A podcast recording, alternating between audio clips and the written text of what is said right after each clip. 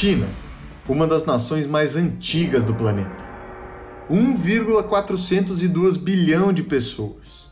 Um PIB de 14,72 trilhões de dólares em 2020.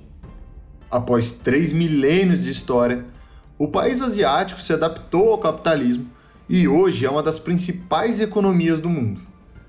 Segundo dados do Fundo Monetário Internacional, cerca de 75% dos países tinham os Estados Unidos como seu principal parceiro comercial nos anos 2000.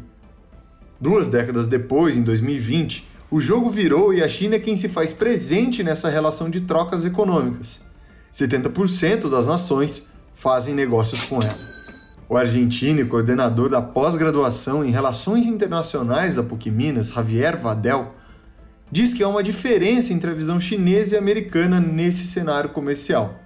Podemos equiparar a relação China com esses países do sul global como os Estados Unidos e a Europa Ocidental? Acho que aí tem uma grande diferença, diferença qualitativa, né? Em alguma medida, Estados Unidos é herdeiro do imperialismo ocidental, né? Isso está ausente na China. No comportamento da China para fora. Né? Isso está ausente. Além disso, o professor de Relações Internacionais da Unesp, Marcos Cordeiro, lembra que o conhecimento tecnológico adquirido pela China acabou ameaçando o domínio ocidental.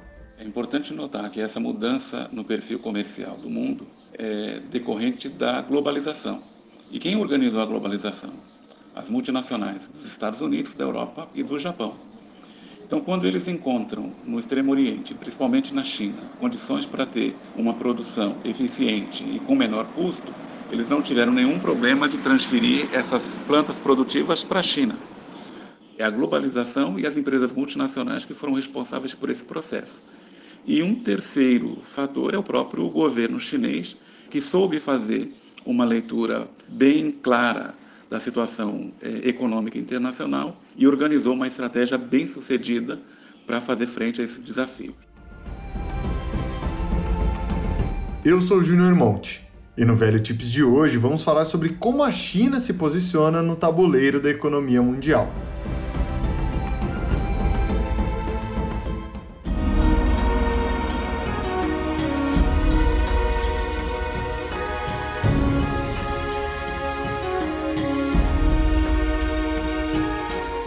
Se quisermos contar como a China chegou até aqui, podemos viajar até 1250 a.C. Mas vamos encurtar essa história para 1978, quando o ex-chefe do Comitê Central do Partido Comunista Chinês, Deng Xiaoping, criou as Zonas Econômicas Especiais, as ZEEs.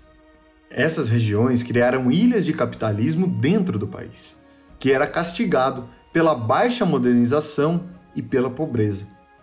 Com a prosperidade econômica desses locais, o dragão asiático conseguiu se reerguer economicamente em proporções que poucas nações puderam testemunhar em sua história.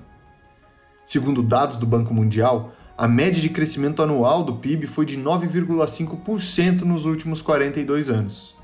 O próximo passo é transformar uma promessa propagada há 70 anos pelos líderes do país em realidade: a prosperidade comum. Em linhas gerais, essa ideia busca atingir a eliminação da pobreza no país e diminuir a desigualdade social. Dessa maneira, todos podem desfrutar do desenvolvimento econômico e cultural. Mas para chegar nesse nível, o cofundador da Âmago Capital, Rodrigo Barros, conta que o atual presidente da China, Xi Jinping, tem um forte desafio pela frente: enfrentar os grandes jogadores desse tabuleiro. A China quer ser um país de alta renda per capita. Ela quer sair da armadilha de renda média que os países emergentes quase sempre são vítimas, né? Que para ela superar essa armadilha da renda média, ela precisa desenvolver é, setores mais avançados da economia e competir diretamente com o resto do mundo todo, né? Seja Japão, seja Estados Unidos, seja Europa. Então, tá claro, para eles que eles vão ter que ser autossuficientes em tecnologia, investir muito nisso e vão ter que desenvolver mais o mercado doméstico e tentar escapar dessa armadilha da renda média que acaba vitimando quase todos os emergentes.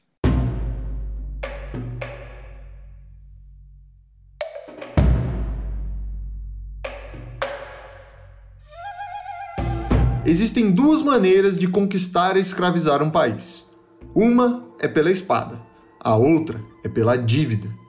Essa frase é atribuída a um dos pais fundadores dos Estados Unidos, John Adams.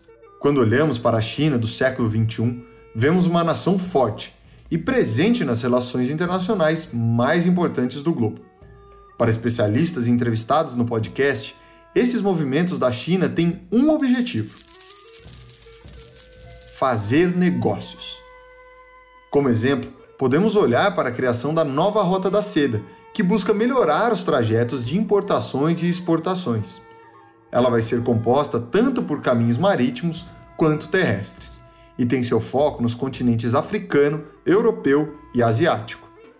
A China está investindo um valor aproximado de um trilhão de dólares em 71 países diferentes. Os gastos, em sua maioria, estão voltados a obras de infraestrutura, como portos, aeroportos, ferrovias e rodovias. Mas, para além desses investimentos, existem situações atrás das cortinas.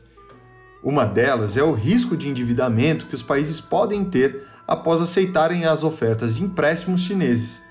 O Sri Lanka, por exemplo, não conseguiu pagar sua dívida do porto de Hambantota e cedeu o controle ao governo da China por 99 anos. O professor de economia chinesa do INSPER, Roberto Dumas, também coloca a luz sobre outro ponto de alerta. O que a China está fazendo, que você não vai encontrar uma explicação muito direta ao ponto, a China está usando os países, ou seja, de fato, primeiro para aumentar o ramo do comércio.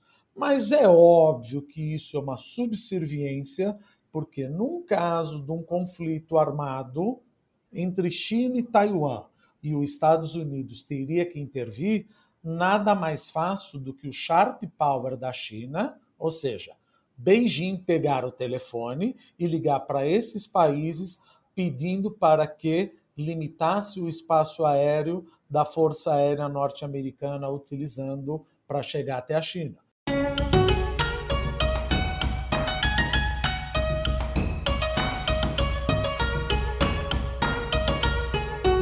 Voltando os olhos para o Brasil, a China é o nosso principal parceiro comercial desde 2009.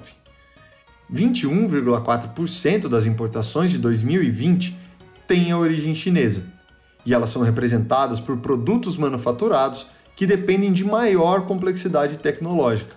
Vadel, coordenador de Relações Internacionais da pós-graduação da PUC Minas, lembra que um dos impactos causados por essa troca pode ser a desindustrialização do Brasil Dados da Fundação Getúlio Vargas mostram que o setor industrial representa 11,30% do PIB nacional, o menor patamar desde 1947.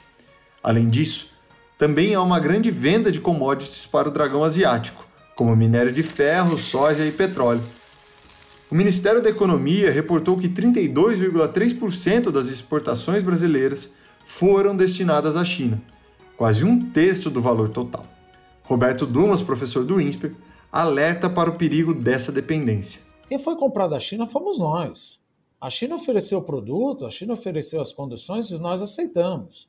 Se você é um empresário, ou é um administrador de empresa, um CFO de uma empresa, a primeira coisa que você faz, que você pensa, é, eu quero diversificar os meus compradores e quero diversificar os meus fornecedores. Mas o empresário vai pensar o quê? Eu não posso ficar dependendo de um país só e nem do meu próprio país porque às vezes o meu próprio país pode sofrer uma pandemia. Então, todo país tem que ter um rol de fornecedores, mas não ficar tão dependente do país só. O Velho Tips é seu podcast semanal.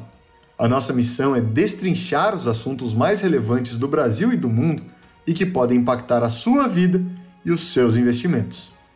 Caso você queira se aprofundar no assunto e saber mais sobre a China, o Velho Tips de número 50 fala sobre os 100 anos do Partido Comunista Chinês e os seus desafios no mundo globalizado. Para ouvir de novo qualquer edição do programa, é só procurar por Velho Tips no TC Station ou nas plataformas de podcast. A locução, o roteiro e a edição são de Júnior Monte. A supervisão é de Karine Sena, Vinícius Custódio, Leonardo Levati e Guilhermo Parra Bernal. E as artes de divulgação são de Vinícius Martins. Muito obrigado e até a próxima edição.